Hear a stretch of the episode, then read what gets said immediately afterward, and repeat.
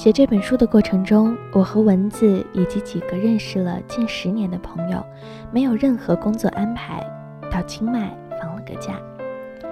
清迈是我去过的最安逸的小城，在这里游玩，就像小时候放学后一个人在街上漫无目的的闲逛。虽然是雨季，总断断续续下着雨，可景色很迷人。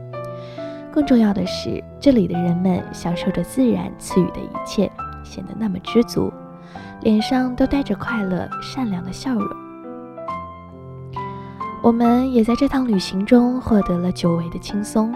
刚好赶上蚊子过生日，我们偷偷把2008年一起在青岛给他过生日的朋友带到了清迈，给了他一个巨大的惊喜。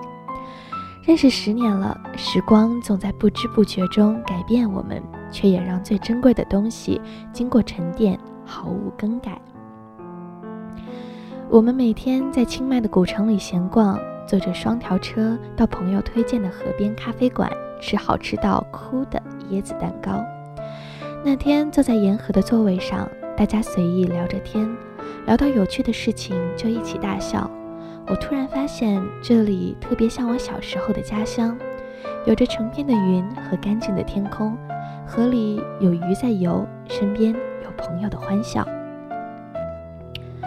小时候我是在外公外婆家长大的，和五六户人家一起住在一个明清时代就有的四合院里。老房子各种设施都很破旧，但大家每天聚在一起聊天吃饭都很开心。院子外面不远处有一条河，里面有很多很多鲤鱼。那时候因为年纪小，个头也小，总觉得世界很大，每件事都很大，所以喂河里的鲤鱼吃饭是每天都必须完成的事。那时候放学回家，我会端着饭碗蹲到河边。自己一边吃一边将饭粒丢到河里喂鱼，一碗不够，我就跑回家跟外婆说吃完了要再要一碗。我好像能记住每条小鱼的样子，也觉得它们都能和自己说话，于是也会讲很多的心事给他们听。丢饭粒时，嘴里还念叨着让他们多吃一点，吃饱一点。童年的时光有特别多的美好。哪怕只是坐在河边十里长廊两侧的木头椅子上，看画家画老房子，也能看一下午。天气好的时候，外公常常抱我坐在院子里晒太阳，让我躺在他的腿上睡午觉。外婆则会做很多很多好吃的，冲着院子里喊我们快进屋吃饭。可如今镇子修建得越来越好，污染也越来越严重。原本清澈的河面上开始漂浮着工厂排污流出来的油，鱼一条条的死掉，气味也非常难闻。很多人离开了这里，再也没有回来。外公已经去世十五年了，时间真是最残忍的，他改变了太多，也带走了太多。我们一直忙碌的生活，拼命改变家乡和城市。